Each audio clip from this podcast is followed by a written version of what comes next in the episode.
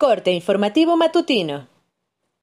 Esto es Mi Morelia Radio, el resumen preciso de los acontecimientos más relevantes con información del portal de noticias más grande de la región. Mi Morelia Radio. Bienvenidos. Este 11 de febrero de 2021, estas son las noticias. Debido a que recientemente inició el proceso de vacunación de COVID-19 y al incremento de contagios de la enfermedad en la ciudad, el titular de la Secretaría de Turismo de Morelia, Roberto Monroy García, anticipó la posible cancelación de las actividades de Semana Santa. Las inversiones, yo considero muy complicado que Semana Santa la gente salga.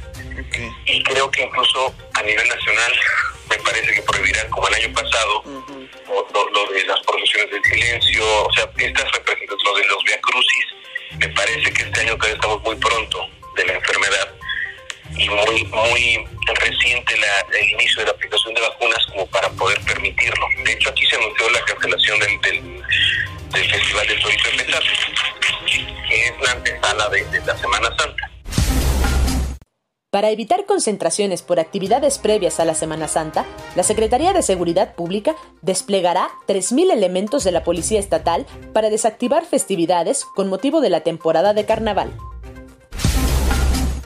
De acuerdo a fuentes policiales, dos sujetos desconocidos son buscados debido a que colocan sistemas de clonación de tarjetas en los cajeros automáticos de distintos puntos de la ciudad de Morelia, hasta el momento, se sabe que los sujetos han sido captados por cámaras de vigilancia en distintos cajeros de Plaza La Huerta y Camelinas.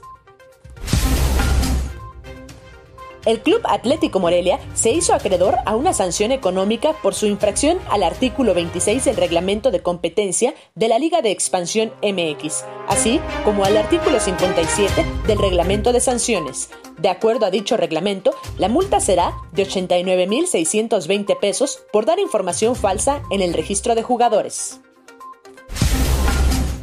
Por desacato a la nueva convivencia y alterar el orden público cuando participaban en actividades que ponían en riesgo a la población, la Secretaría de Seguridad Pública ha detenido a 34 personas en distintos puntos del Estado, precisó el titular de la institución, Israel Patrón Reyes. Informó desde Morelia, Michoacán, Cintia Arroyo.